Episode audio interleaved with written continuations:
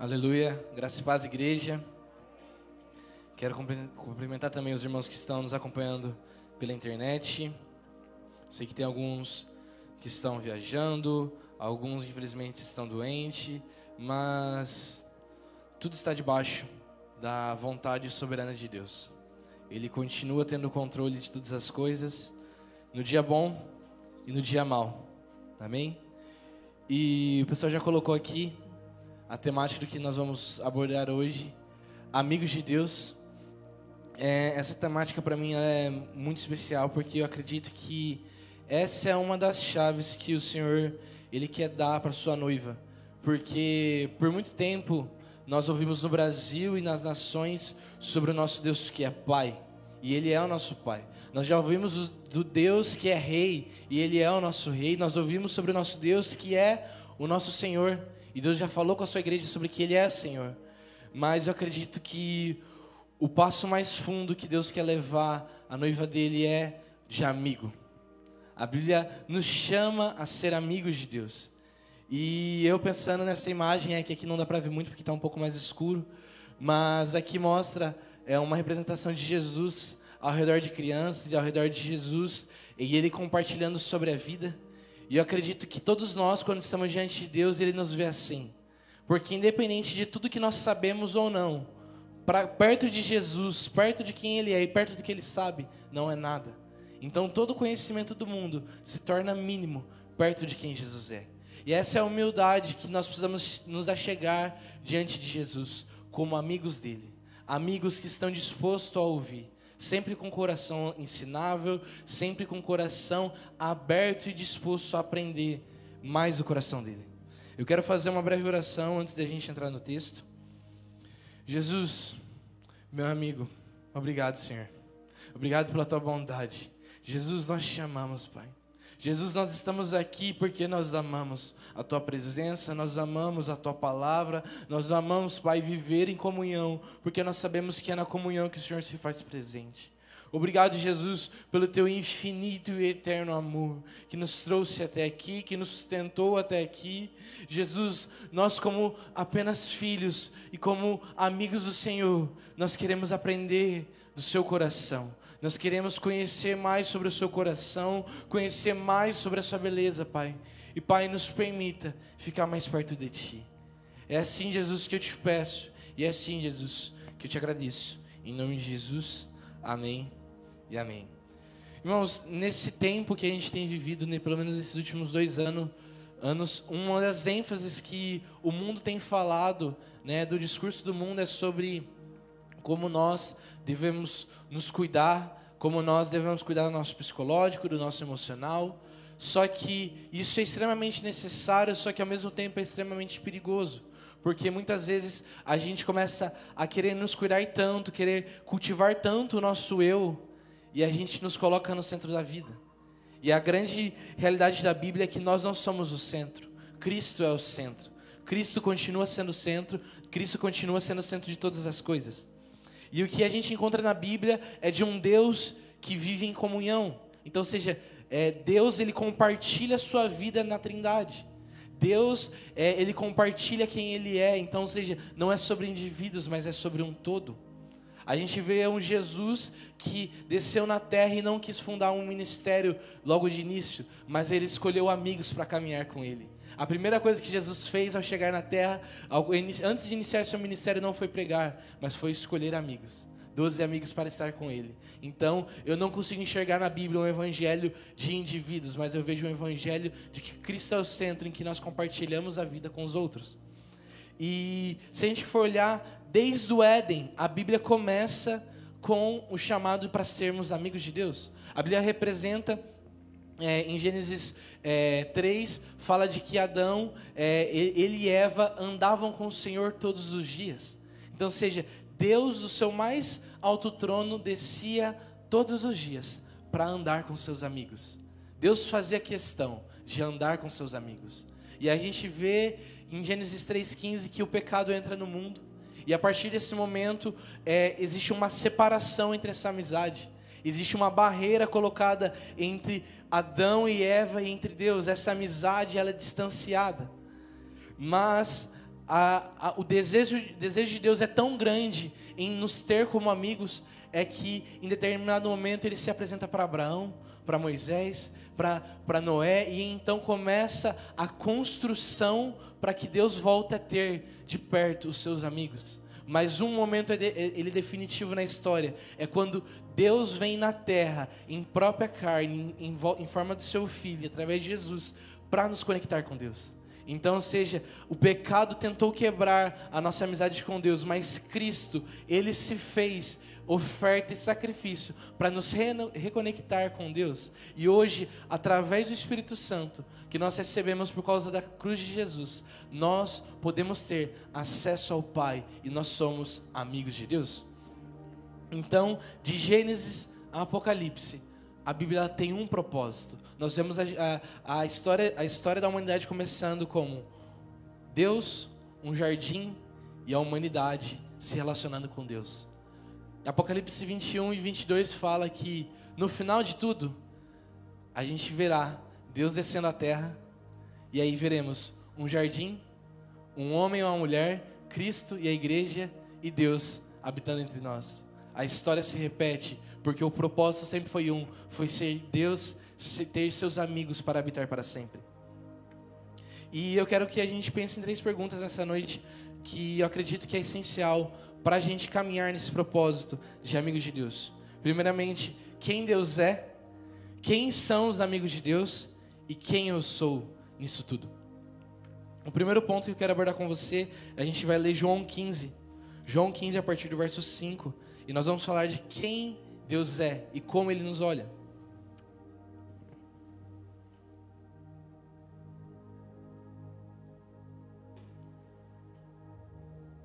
João 15, no verso 5, diz assim: Eu sou a videira, vocês são os ramos, quem permanece em mim e eu nele, esse dá muito fruto, porque sem mim vocês não podem fazer nada. Verso 6: Se alguém não permanecer em mim, será lançado fora, à semelhança do ramo, e secará, e o, e o apanham e lançam no fogo e o queimam. Verso 7: Se permaneceram em mim e as minhas palavras permanecerem em vocês, pedirão o que quiserem e lhes será feito. Aí o verso 8 diz assim: Nisto é glorificado o meu Pai, que vocês deem muito fruto, e assim mostrarão que são os meus discípulos. Vamos pular lá para o verso 12. O verso 12 diz assim: E o meu mandamento é este: que vocês amem uns aos outros, assim como eu os amei. Verso 13: Ninguém tem amor maior do que este, de dar a própria vida pelos seus amigos. Verso 14: Vocês são meus amigos, se fazem o que eu lhe ordeno. Já não chamam de servos, porque o servo não sabe o que o Senhor faz, mas tenho chamado vocês de amigo, porque tudo que eu ouvi de meu Pai, eu lhes dei a conhecer. Aqui a gente está vendo Jesus é, se mostrando como a videira, a videira verdadeira. Então, a gente tem que entender, e aí ele nos chama de ramos. Eu, ele fala, eu sou a videira e vocês são os meus ramos. E aí a gente tem que entender que o ramo, ele seria como se fosse um galho, ele faz parte da videira. Mas a partir do momento que o ramo ele não está conectado à videira, logo ele não tem mais vida, ele se torna um galho seco. Então, Jesus ele é, ele se apresenta aqui como a fonte da vida. A fonte única e exclusiva de vida, ela é Jesus. Jesus é a fonte da vida. Então nós, enquanto ramos, se não estivermos conectados à videira verdadeira, nós não temos vida. Então quem Deus é? Deus é a fonte única e suficiente de vida de qual nós precisamos. E a pergunta que Jesus deixa em nosso coração é: onde nós estamos conectados? Nas, nas outras videiras ou estamos na videira verdadeira? Nós estamos conectados em, naquilo que nós queremos ser ou naquilo que Jesus quer ser. E se a gente entende que Jesus é essa fonte de vida, tudo que nós fazemos tem que ser é, originado pela fonte da vida. Se eu faço parte de uma videira, quem decide a minha vida não sou eu, porque eu sou apenas um ramo, eu sou apenas um membro, mas é Cristo que flui a vida de dentro para fora e me, e me, direciona, e me comanda, e me governa. Então Cristo é a fonte da vida. A partir do momento que Ele é a fonte da vida, Ele é a fonte de governo. Ao mesmo tempo, a gente vê o texto de Mateus 6, que Jesus fala que nós precisamos colocar o reino dos céus, o governo dos céus, em primeiro lugar, e o resto, as demais coisas, vos serão acrescentadas. Então, ou seja, o reino dos céus fala de um rei, um governo. Cristo, ele tem que ser o rei que governa sobre o meu coração e sobre a minha vida. Então, ou seja, começa nele e termina nele. Eu sou apenas o meio do caminho, eu sou apenas o processo pelo qual Deus manifesta a sua vida através de nós. E a partir disso que nós entendemos que Deus é a fonte da vida, nós precisamos estar conectados nele. Como amigos de Deus, não dá para nós termos ami sermos amigos de alguém que a gente não conhece. Então, se Deus é o nosso amigo, nós precisamos estar conectados para entender como Ele anda, para entender como Ele vive, para entender como Ele é.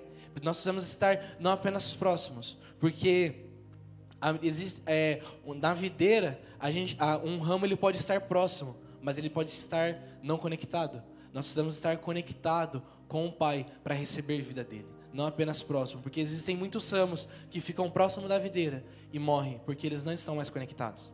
Então nós precisamos entender que Deus ele continua sendo a única fonte suficiente para o nosso coração.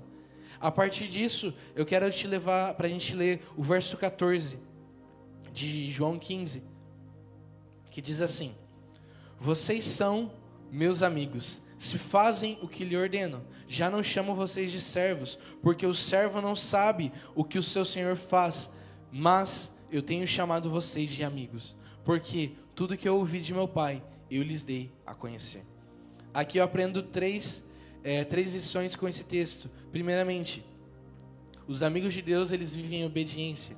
Porque ele fala, vocês são meus amigos, se fazem o que eu mando. Então, seja, um amigo de Deus ele vive debaixo da obediência. O segundo ponto é que ele não nos chama mais de servo. Então, seja, um amigo de Deus ele vive debaixo de um lugar de intimidade, porque não, o servo ele tem uma relação de trabalho, de troca. Ele, ele dá um serviço e o Senhor dá um salário, mas não somos servos, nós somos amigos amigos que conhecem mais do que um servo. Então nós precisamos viver em uma vida de intimidade. E o terceiro ponto que esse texto nos mostra é: porque tudo que eu ouvi de meu pai, eu lhes dei a conhecer. É a revelação. Um amigo de Deus, ele precisa viver debaixo da revelação de Jesus. Porque quando nós estamos próximos de Jesus, ele nos dá a conhecer as revelações do Pai. Então, seja, quando nós somos amigos, quando nós estamos próximos, nós começamos a conhecer os segredos de Deus. E a Bíblia fala em Amós que não fará Deus coisa alguma se ele não falar antes com seus amigos e com seus profetas. Então, seja, Deus, ele antes de fazer qualquer coisa na história, ele fala com seus amigos. Vamos, se a gente lembra lá de Gênesis, antes de Deus mandar o dilúvio, ele fala com seu amigo Noé. Antes dele é, trazer o juízo sobre Sodoma e Gomorra, ele fala com seu amigo Abraão. Antes dele trazer juízo sobre a casa de Deus, ele fala com seus amigos e seus profetas. Então nós aprendemos que um amigo de Deus ele tem que viver debaixo de obediência, intimidade e revelação. Então, nós entendemos de que quem Deus é, Ele é a fonte da vida. E a partir disso nós precisamos viver debaixo de obediência, intimidade e revelação. E aí a gente vai pensar, tá, e quem são os amigos de Deus? Como que eles andam? E eu quero trazer três exemplos de amigos de Deus que eles andam debaixo dessas revelações, da obediência, intimidade e revelação. O primeiro amigo de Deus, que é inevitável lembrar a respeito de obediência, é Abraão. Abraão, um amigo de Deus, um servo que viveu debaixo de, obediência. Quero te convidar a abrir a sua Bíblia em Tiago 2, 19. Abraão, todos nós conhecemos a história de Abraão, que fala, é, ele era de uma família muito rica, muito próspera, muito abençoada, e Deus fala a Abraão, ele, ele, Deus aparece para Abraão e fala, Abraão, sai, sai da sua tenda, sai da, do meio da sua família e vá para um lugar que eu vou te mostrar. Deus não falou o lugar, Deus falou apenas vai. E Abraão foi num passo de fé. Então, ou seja, Abraão conheceu o Senhor, teve uma revelação do Senhor e, e andou debaixo da obediência da palavra que ele recebeu, recebeu de Deus. Em Tiago 2, verso 19, diz assim: Você crê você que crê em Deus, um só, faz muito bem. Até os demônios creem e tremem. Seu tolo, você quer ter certeza de que a fé sem obras é inútil? Por acaso não foi pelas obras que Abraão, o nosso pai, foi justificado quando ofereceu seu filho Isaque sobre o altar? Você percebe que a fé operava juntamente com as suas obras e que foi pelas obras que a fé se consumou. E se cumpriu a escritura que diz: Abraão creu em Deus e isso lhe foi atribuído como justiça.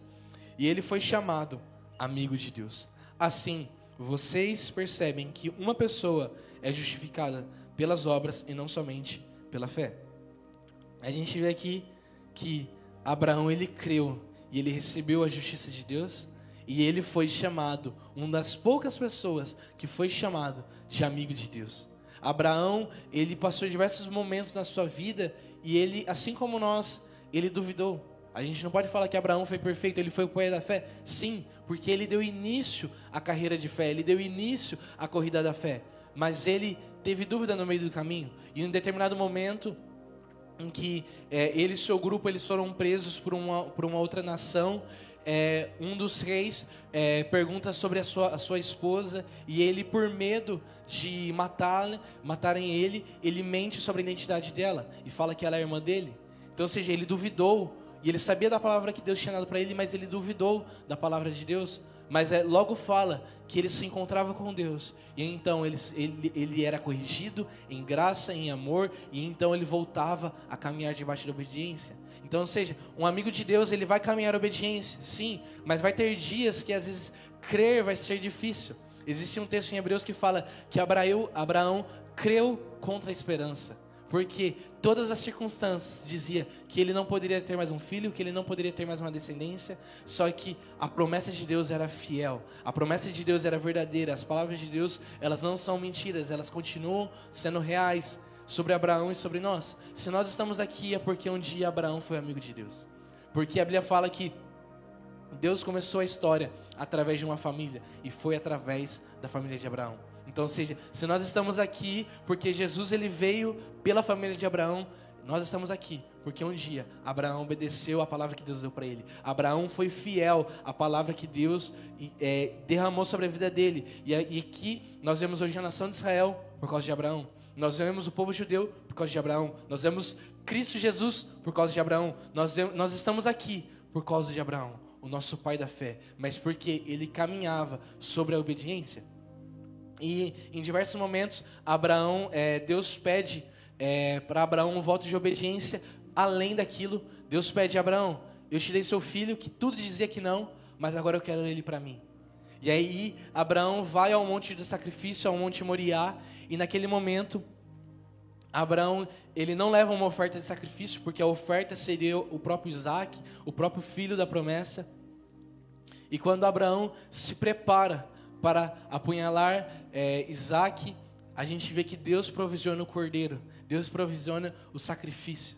Então, é, Deus ele não queria Isaac, Deus queria o coração de Abraão. Muitas vezes Deus ele não quer algo de nós, mas ele quer o nosso coração. Ele quer o nosso coração de obediência e custe o que custar, Deus ele fará os meios dele para nos conquistar.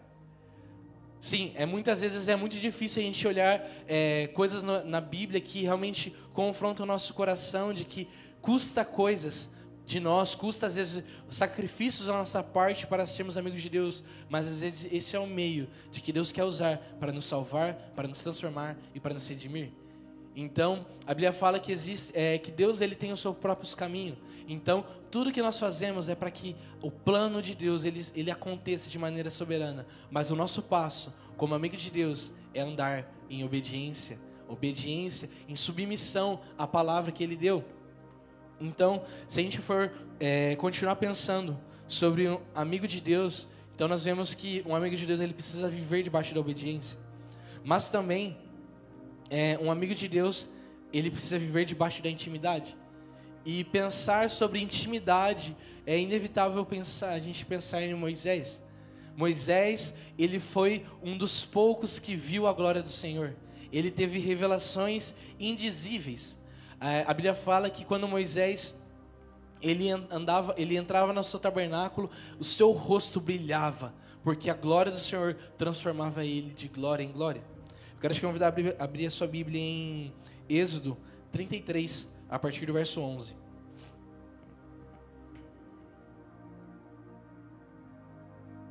Êxodo 33, a partir do verso 11.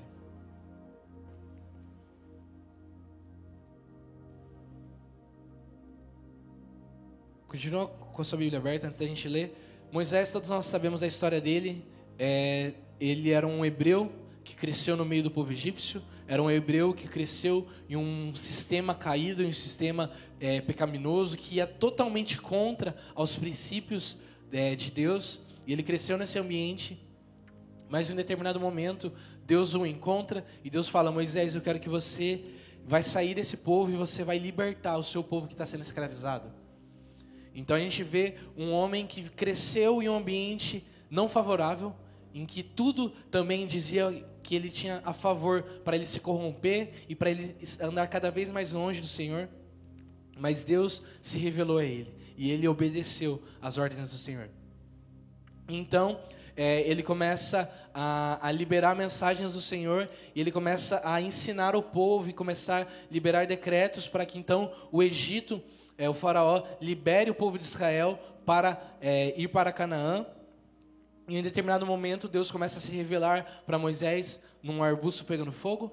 Deus começa a se manifestar através da glória, do fogo, dos raios, da nuvem, e a gente começa a ver ele construir uma caminhada de intimidade. Mas o primeiro passo que ele fez foi encontrar a Deus e obedecer às ordens de Deus. E em Êxodo 33, no verso 11, começa assim o texto falando: O Senhor falava com Moisés face a face, como quem fala com seu amigo. Depois Moisés voltava para o arraial, porém o moço Josué, seu auxiliar, filho de Num, é, não se afastava, se afastava da tenda. Eis é, que disse o Senhor: Eis que me dizes para conduzir este povo, mas não me disseste quem enviarás comigo. Então o Senhor disse: Eu conheço você pelo nome e você alcançou o favor diante de mim. Aí é, a gente pode ir lá para o verso 14. Deus respondeu: A minha presença irá com você e eu lhe darei descanso. Então Moisés disse: Se a tua presença não for comigo, não faça, não nos faça sair deste lugar Pois como se poderá saber que alcançamos favor diante de ti, eu e o teu povo? Será que não é fato de andares conosco? De maneira que somos separados, eu e o teu povo, de todos os povos da terra? O Senhor disse a Moisés: Farei também isto que você falou, porque você alcançou o favor diante de mim, e eu o conheço pelo nome. Então Moisés disse: Peço que me mostre a sua glória. Então o Senhor respondeu: Farei passar toda a minha bondade diante de você e proclamarei o nome do Senhor e terei misericórdia de quem eu, quem eu tiver e de, me compadecerei de quem eu me compadecer. E acrescentou o Senhor: Você não poderá ver a minha face, pois ninguém me verá, e, e verá minha face e viverá.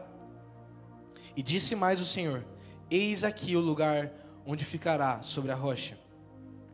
E aí no verso 23, depois, quando eu tirar a minha mão, você me verá pelas costas, pois a minha face ninguém verá. Então, nós vemos aqui no verso 11 que nós lemos inicialmente, que Moisés falava com o Senhor face a face, a quem como um, um seu amigo.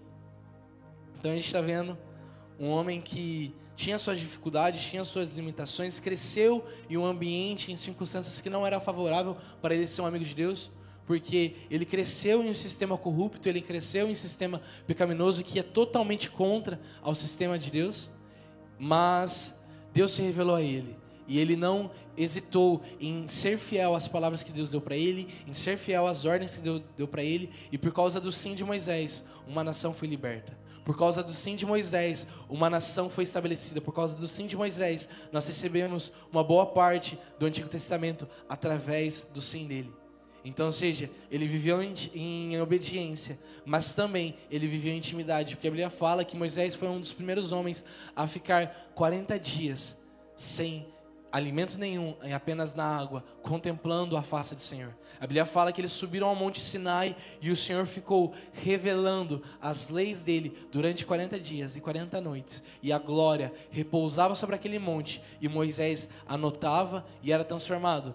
Não é, não é o caso de que quando ele descia do monte, a face dele resplandecia a glória de Deus. A face dele resplandecia quem Deus era. A, a face dele era transformada.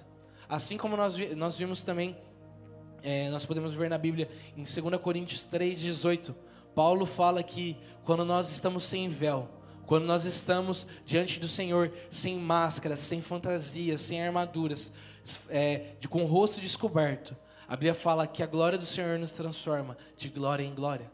Assim como Moisés, quando ele ficava mais perto de Deus, ele era transformado. Então, ele obedecia a ordem de subir ao monte. Quando ele subia ao monte, ele permanecia em um lugar de intimidade. Moisés, ele por causa do sim dele, ele desfrutou de coisas indizíveis. Ele viu a sombra da glória de Deus, ele viu um reflexo da glória de Deus, o que ninguém jamais viu. Então, a gente vê que amigos de Deus, que dizem sim para Deus o tempo todo, são amigos que transformam a história. A história da humanidade foi totalmente alterada, interferida por causa do sim de Abraão. Abraão disse sim à ordem de Deus: sai da sua tenda e eu vou te mostrar um lugar. Moisés disse sim ao Senhor e ele foi caminhando é, em obedecendo é, rumo a Canaã, e então a vontade de Deus foi estabelecida e manifesta sobre aquele monte, sobre aquele povo, e a nação de Israel recebeu o que nós chamamos de Pentateuco, que são os primeiros livros da Bíblia. Então, por causa de um homem que obedeceu e foi próximo e foi íntimo do Senhor. Assim também como Abraão, existe um relato na Bíblia que Abraão desceu na terra e, e foi à casa de Abraão, Deus, perdão, Deus foi, desceu à terra e foi à casa de Abraão e almoçou com Abraão. Então, ou seja, imagine você viver num nível de obediência e você viver num nível de intimidade, de que quando é, você é tão amigo de Deus, que Deus ele não chegou para marcar uma visita, Deus chegou para almoçar na sua casa. Deus ele chegou para entrar e cear contigo. E o que a gente vê no final da Bíblia, Jesus ele fala, ele, ele fala para uma das igrejas de Apocalipse como: Eis que estou à porta, eu quero bater e eu quero entrar para cear com você. Não é sobre Jesus ser um convidado, mas é sobre um amigo, porque um amigo ele pode chegar a qualquer hora, ele vai entrar e ele vai ter alimento e ele vai cear e nós vamos ter comunhão com os nossos amigos. E a partir de que nós andamos com os nossos amigos, nós somos transformados. Nós, tudo que nós fazemos, nós somos moldados por hábitos. Os hábitos mudam quem nós somos, moldam o que nós fazemos e moldam aquilo que nós acreditamos. Então, se eu ando muito com Jesus, eu vou me parecer com Ele. Porque Ele é imutável, então, ou seja, Jesus não muda por causa do meu pecado, mas Ele me muda por causa da santidade dEle. Santidade não é ausência de pecado, mas a santidade é a revelação de quem Deus é. Porque em Deus não existe pecado, então não tem como a santidade de Deus ser falta de pecado. Mas a santidade é a revelação absoluta da glória de Deus, do caráter de Deus e da justiça de Deus. E conforme nós vamos andando com Ele, nós vamos cultivando um relacionamento, nós vamos cultivando uma amizade, nós vamos cultivando óleo nas nossas vasilhas, nós vamos cultivando um relacionamento e nós começamos a entender, a discernir a voz dele. A voz dele se torna algo comum, se torna algo mais fácil, porque eu conheço o meu amigo. Eu começo a conhecer os jeitos de Jesus, os hábitos de Jesus, quem ele é, o que ele faz, o que ele não faz, porque quando nós vemos algo que não é do Senhor, nós começamos a reconhecer também. E um terceiro ponto que nós falamos também é sobre a revelação. A revelação, amigos de Deus, eles precisam andar em obediência, intimidade e revelação. E um amigo de Deus que também marcou a história da Bíblia e marcou a história do mundo é Davi. Davi, um simples camponês, um filho caçula de uma família muito grande, que muitos entendem que era até rejeitado pela sua própria casa, pela sua própria família, mas ele buscou o Senhor. Ele buscava o Senhor, porque é, no tempo da lei, é, a Bíblia fala que somente os sacerdotes podiam é, viver no templo de Deus, somente os sacerdotes eles podiam é, construir uma vida de intimidade por conta dos sacrifícios, por conta de todas as exigências da lei. Mas Davi, nem com isso ele se importava, porque ele queria, a qualquer custo, estar próximo de Deus. Então, Davi, a primeira coisa, quando ele se torna rei de Israel, ele, ele não quer construir um palácio, ele não quer construir um, uma cidade, ele não quer um troféu, ele não quer uma estátua. Ele fala: Não, eu quero trazer para cá a presença do meu Deus porque é o Senhor dos exércitos que nos deu a vitória, é o Senhor dos exércitos que vai continuar governando sobre Israel. Eu sou apenas um amigo de Deus que revela a vontade de Deus aqui na terra. Então, Davi, enquanto rei, o reinado de Davi foi abençoado, porque ele era bom, não, porque ele era íntimo. porque ele não fazia o que ele queria, ele fazia o que Deus mandava. É claro que Davi, assim como nós, assim como, no, assim como Moisés, assim como Abraão, ele era pecador. Ele diversas vezes ele cometeu falhas, ele foi adúltero, ele foi um assassino, ele mentiu em diversos momentos. Mas a resposta de Davi ao pecar contra Deus não era se esconder, mas era se expor para que ele fosse transformado e perdoado. Davi, assim, quando, ele, quando o pecado dele é revelado, a gente vê o mesmo Davi em Salmo 51 falando: Senhor, eu pequei contra ti, eu pequei contra o céu, eu pequei somente contra ti. Ele, e ele fala: Pode me tirar tudo, tire o reinado, tire o ouro, tire a prata, tire de mim tudo, mas por favor, não retires de mim o teu Espírito Santo, não retires de mim a tua presença. A gente está vendo um homem que nem trabalhava no templo, um homem que não tinha acesso a Deus como nós temos hoje. Ele não tinha acesso à presença manifesta de Deus porque ele não era um sacerdote. Mas ele tinha paixão em seus lábios, ele tinha lágrimas em seus olhos. E ele fala assim: Senhor, a única coisa que eu quero é estar perto de Ti. Eu quero te convidar a abrir a sua Bíblia em Salmos 27. Salmos 27, a partir do verso 2. Não, do verso 1, pode ser do verso 1.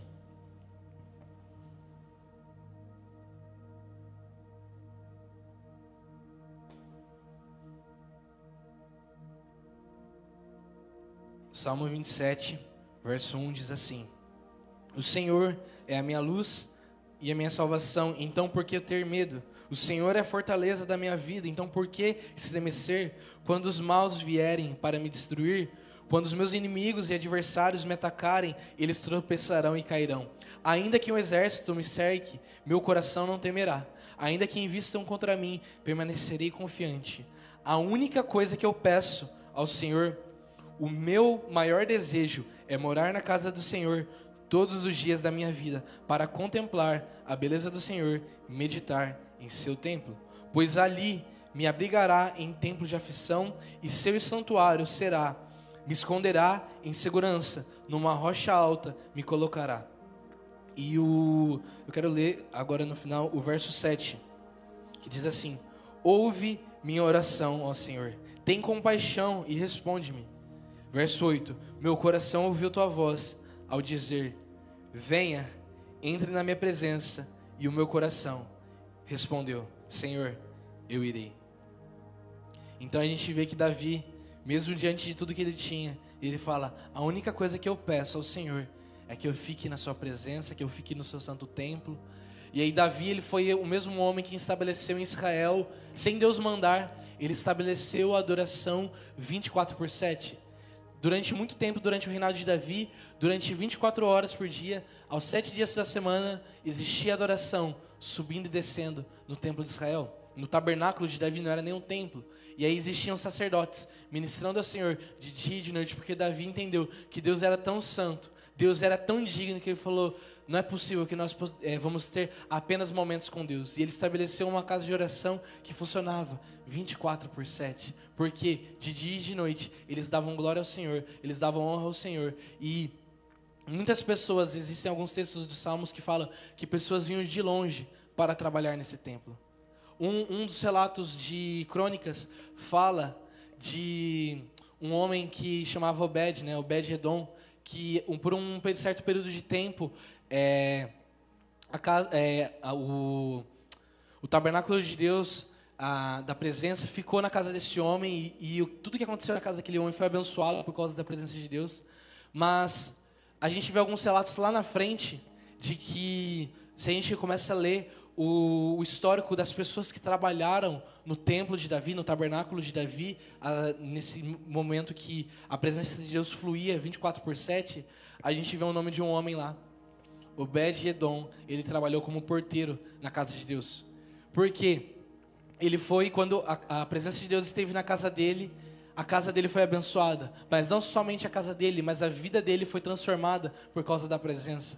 E a gente vê esse mesmo homem que, quando a presença foi embora da casa, ele não se conteu em ficar do mesmo jeito. Ele se mudou para Jerusalém e se ofereceu para trabalhar como porteiro do templo, porque ele falou assim: ele queria estar cada vez mais próximo da presença de Deus, assim como ele foi um dia.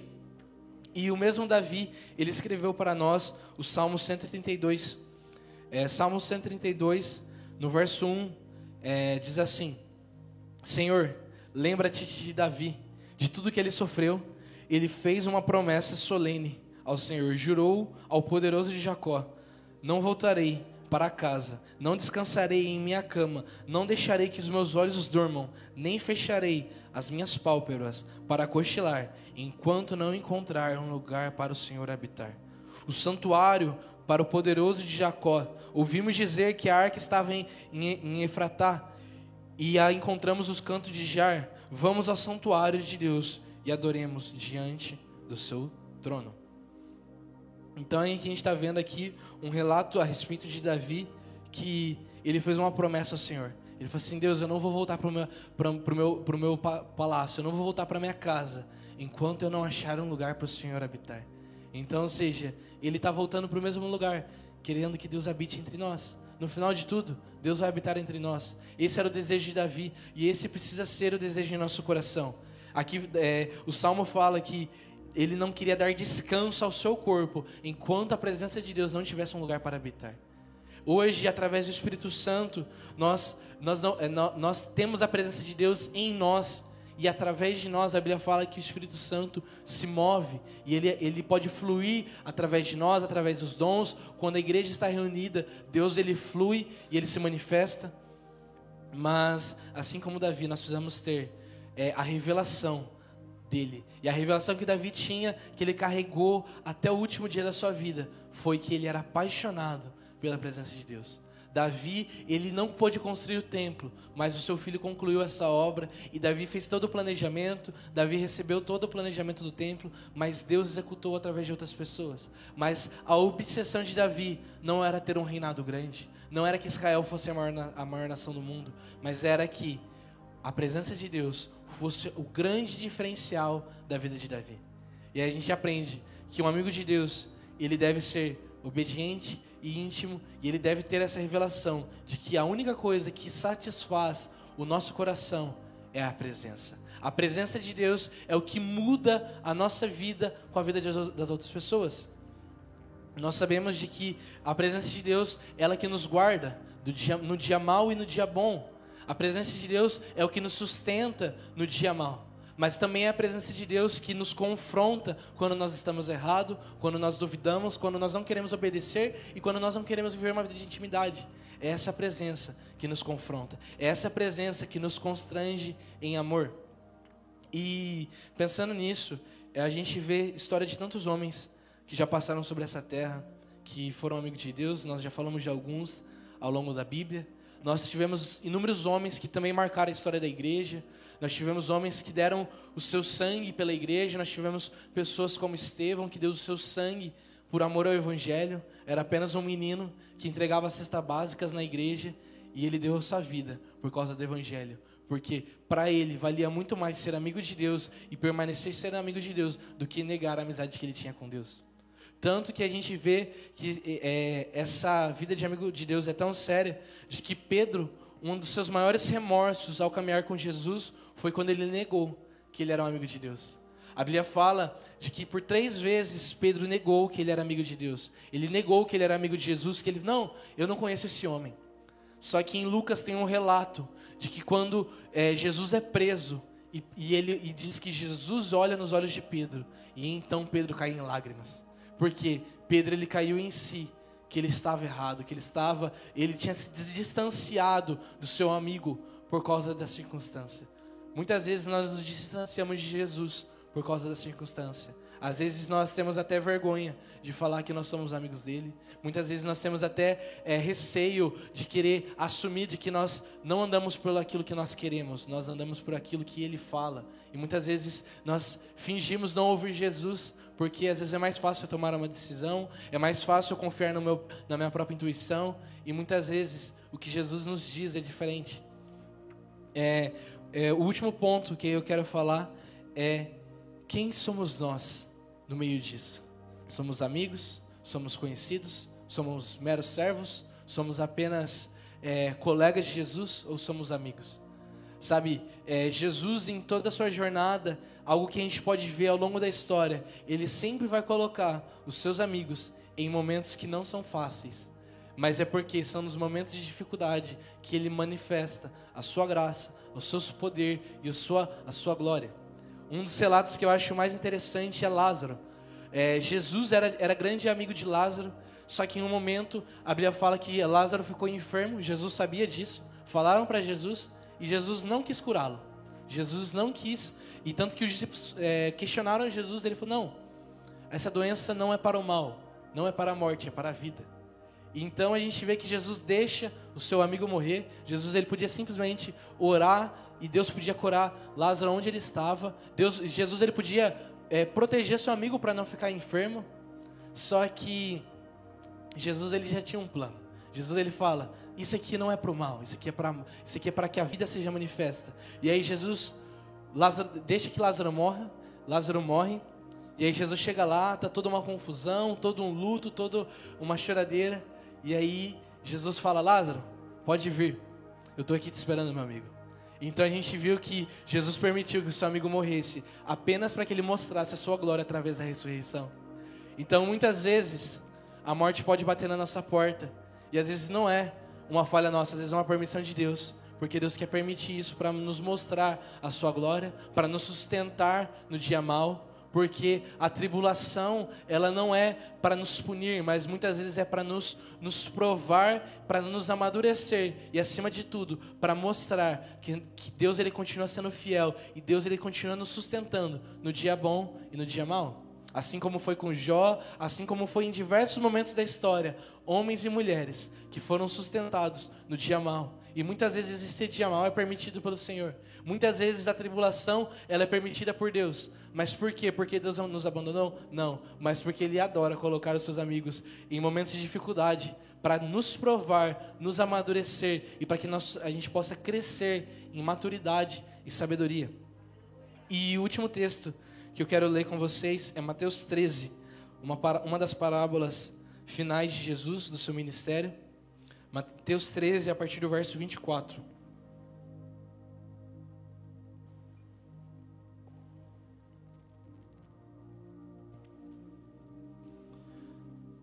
Essa é a parábola de que todos nós conhecemos, a parábola do joio e do trigo. Mateus 13, verso 24, diz assim: Jesus lhes propôs outra parábola, dizendo: O reino dos céus é semelhante a um homem é, que semeou a boa semente no seu campo. Mas enquanto todos estavam dormindo, veio o inimigo dele, semeou joio no meio do trigo e foi embora. E quando as plantas cresceram e produziram fruto, apareceu também um joio. Então os servos do dono da casa chegaram e disseram: Patrão, o senhor não semeou a boa semente no seu campo? De onde então veio o joio? Ele, porém, disse: O inimigo fez isso. Mas os servos lhe perguntaram: O senhor quer que a gente vá e arranque o joio? O dono da casa respondeu: Não, porque ao separar o joio vocês também poderão arrancar o trigo. Deixem que cresçam juntos até a colheita, e no tempo da colheita direi aos ceifeiros: Ajuntem primeiro o joio amarrem-no em feixes para ser queimado, mas recolham o, trigo para o meu celeiro. E aí Jesus explica essa parábola é, lá no verso 36,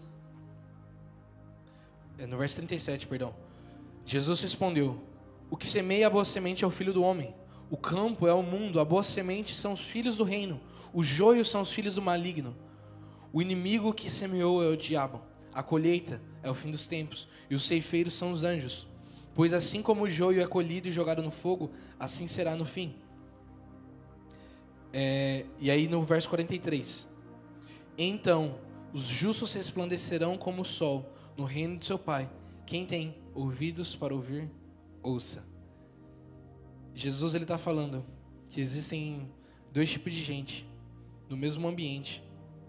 Um ambiente que não, muitas vezes não é favorável, assim como foi o Egito para Moisés, era um ambiente difícil como o mundo é hoje, a gente precisa ter sempre em mente que o mundo sempre vai ser um ambiente de dificuldade, porque o mundo ele, ele é governado por um, por um sistema pecaminoso. Nós sabemos que o império das trevas reina sobre este mundo, mas nós não somos deste mundo, mas nós estamos neste mundo como mensageiros de Deus, como amigos de Deus que andam em obediência, intimidade e revelação, mas muitas vezes nós vamos estar neste mundo difícil, neste mundo caído.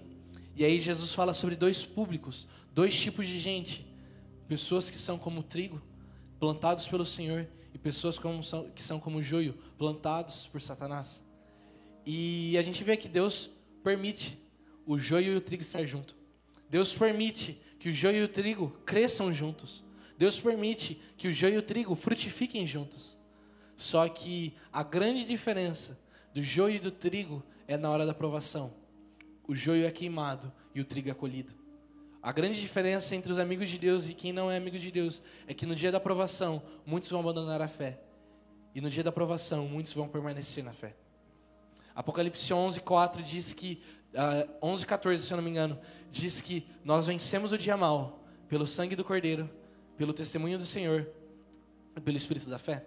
Então, nós, é, nós vamos vencer o dia mal não pela própria força, não pelo aquilo que nós vivemos, não pelo aquilo que nós escolhemos, mas por causa de Jesus.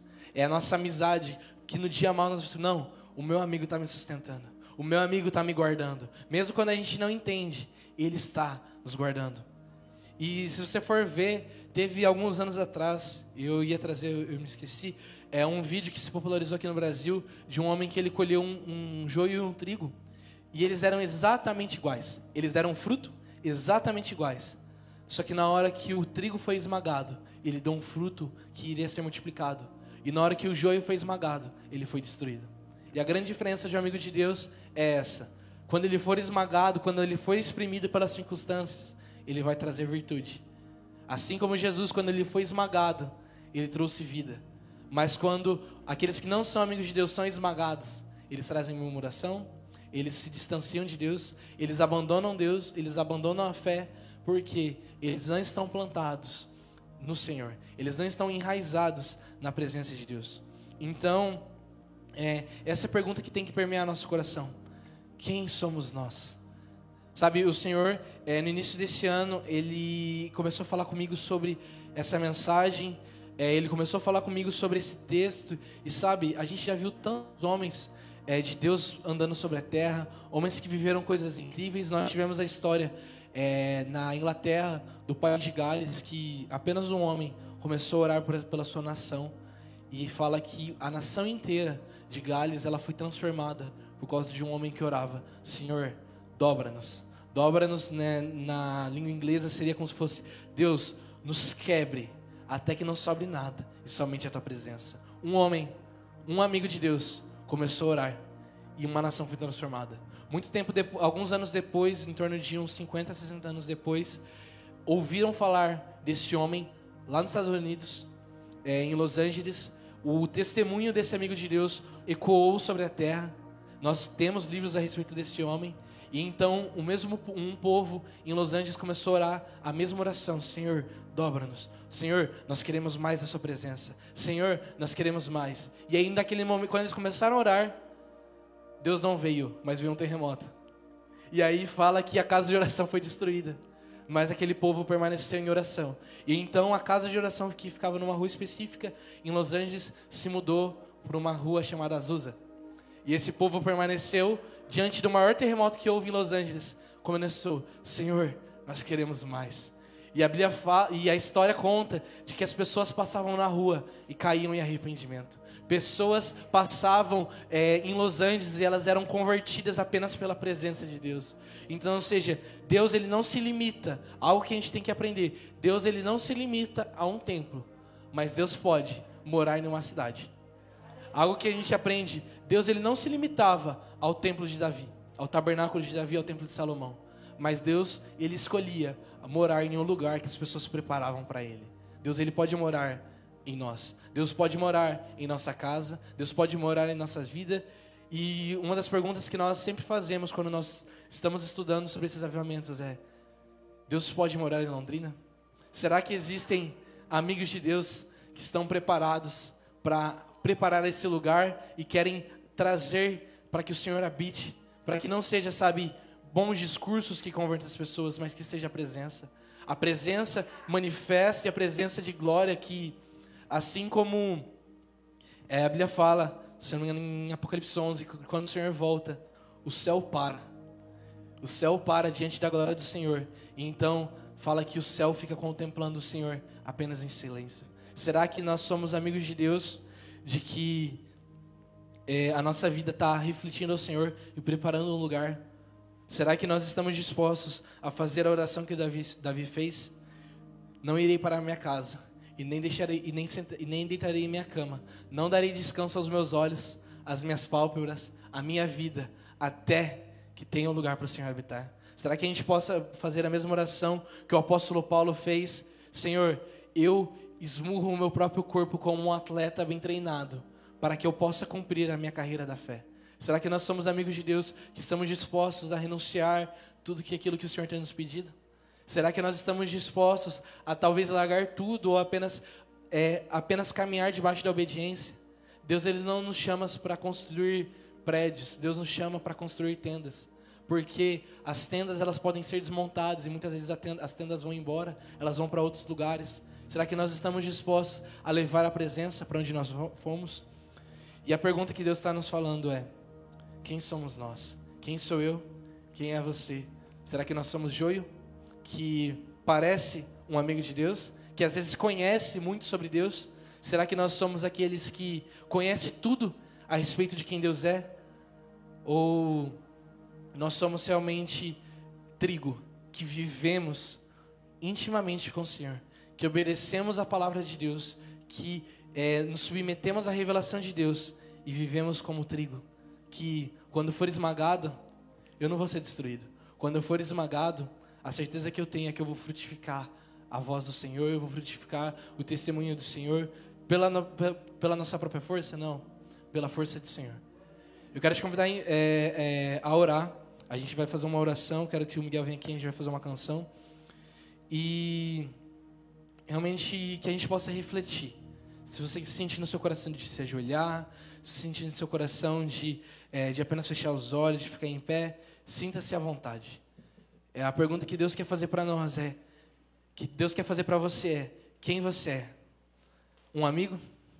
Um conhecido? Um colega? Ou alguém que simplesmente conhece o Senhor, mas não está próximo a Deus? Jesus, Pai, Jesus, nós queremos te preparar um lugar para o Senhor habitar. Pai, eu te peço que abra os corações nessa noite. Que a tua presença doce e suave, às vezes que nos traz temor e tremor, repouse sobre nós. Fala conosco, Jesus. Fala conosco, Jesus. Eis-me aqui, já tirei a máscara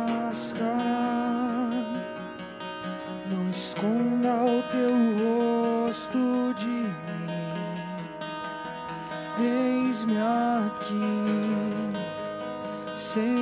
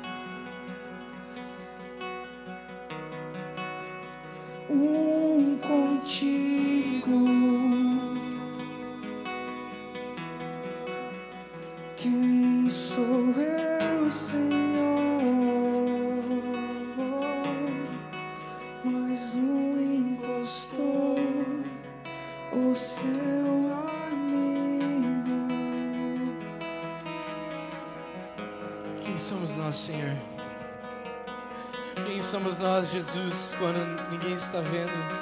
Quando quem somos nós, Jesus, no dia bom? E quem somos nós, Jesus, no dia mau?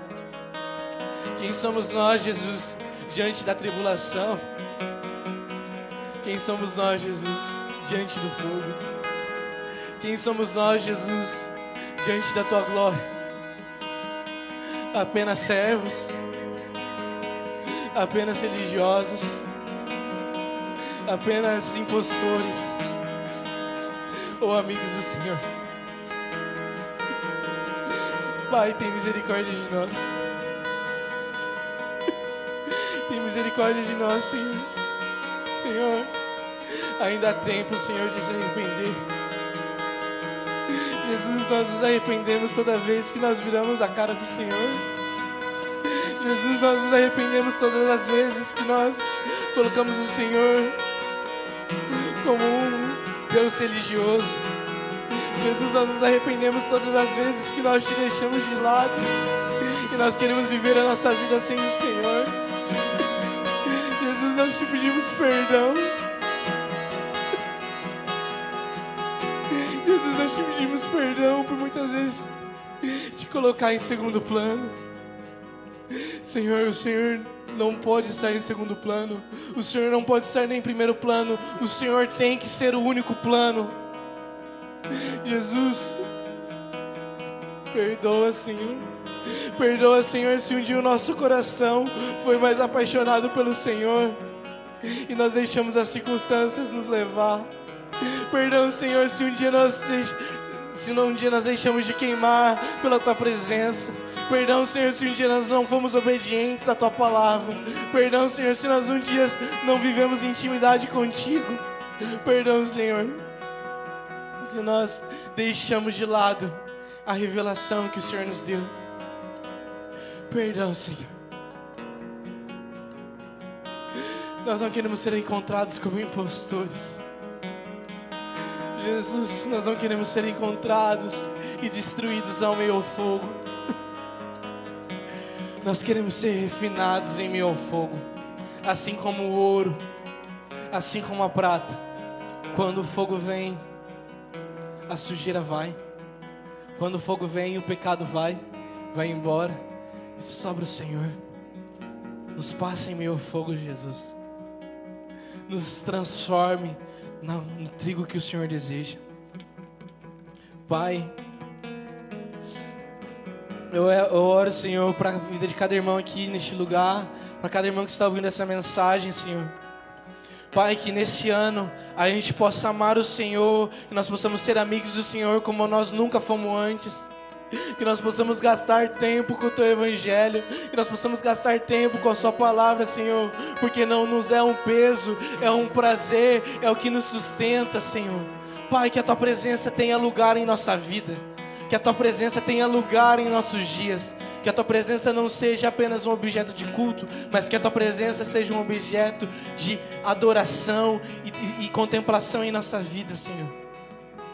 Pai, que em nome de Jesus, que ao longo desse ano nós venhamos amar o Senhor como nós nunca amamos antes. Jesus, eu faço aos meus irmãos, Pai, a mesma pergunta que o Senhor me fez quando estava só eu e você. Filho, filha, será que um dia você não me amou mais? Será que um dia você já não queimou mais por mim? Será que um dia nós já não fomos mais amigos, mais próximos? Essa é a pergunta que o Senhor deixa para nós. Será que um dia nós não estivemos mais perto do nosso amigo? E eu queria ler o último texto de um exemplo para mim que é um herói da fé. Que quando a morte chegou diante dele, ele não negou os princípios de Deus. João Batista preparou o caminho do Senhor, teve grande sucesso em seu ministério, mas em determinado momento aquilo custou a vida dele. E ele permaneceu fiel ao Senhor. E ele falou: Não me chamem de profeta, não me chamem de Elias, não me chamem nem que eu me pareça com Jesus. Ele falou: Não, não, me chamem de amigo, amigo do noivo. João Batista podia se chamar de primo, porque ele era primo de Jesus. Ele podia sim se chamar de profeta, porque ele era um profeta. Mas não. O desejo dele era: me chamem de amigo, amigo do noivo. E em João 3, 29, a Bíblia diz assim: O que tem a noiva é o noivo. O amigo do noivo está presente, escuta, se alegra por causa da voz do noivo, pois essa alegria já se cumpriu. Contudo, contudo, convém que ele cresça e eu diminua. Esse é o chamado para nós, de amigos do noivo. Convém que ele cresça e que nós venhamos diminuir. Diminuir nunca vai ser fácil. Diminuir e cultivar um relacionamento com o Senhor, cultivar uma, uma amizade com Jesus, nunca vai ser algo fácil, nunca vai ser algo é, muitas vezes prazeroso, porque vai nos custar tempo, vai nos custar renúncias, vai nos custar às vezes muitas coisas, muitos prazeres. Mas no final de tudo, a nossa resposta tem que ser: Contudo, convém que ele, que ele cresça e eu diminua. Amém? Eu quero te convidar a você ficar em pé no seu lugar. Nós agradecemos ao Senhor pelo culto dessa noite.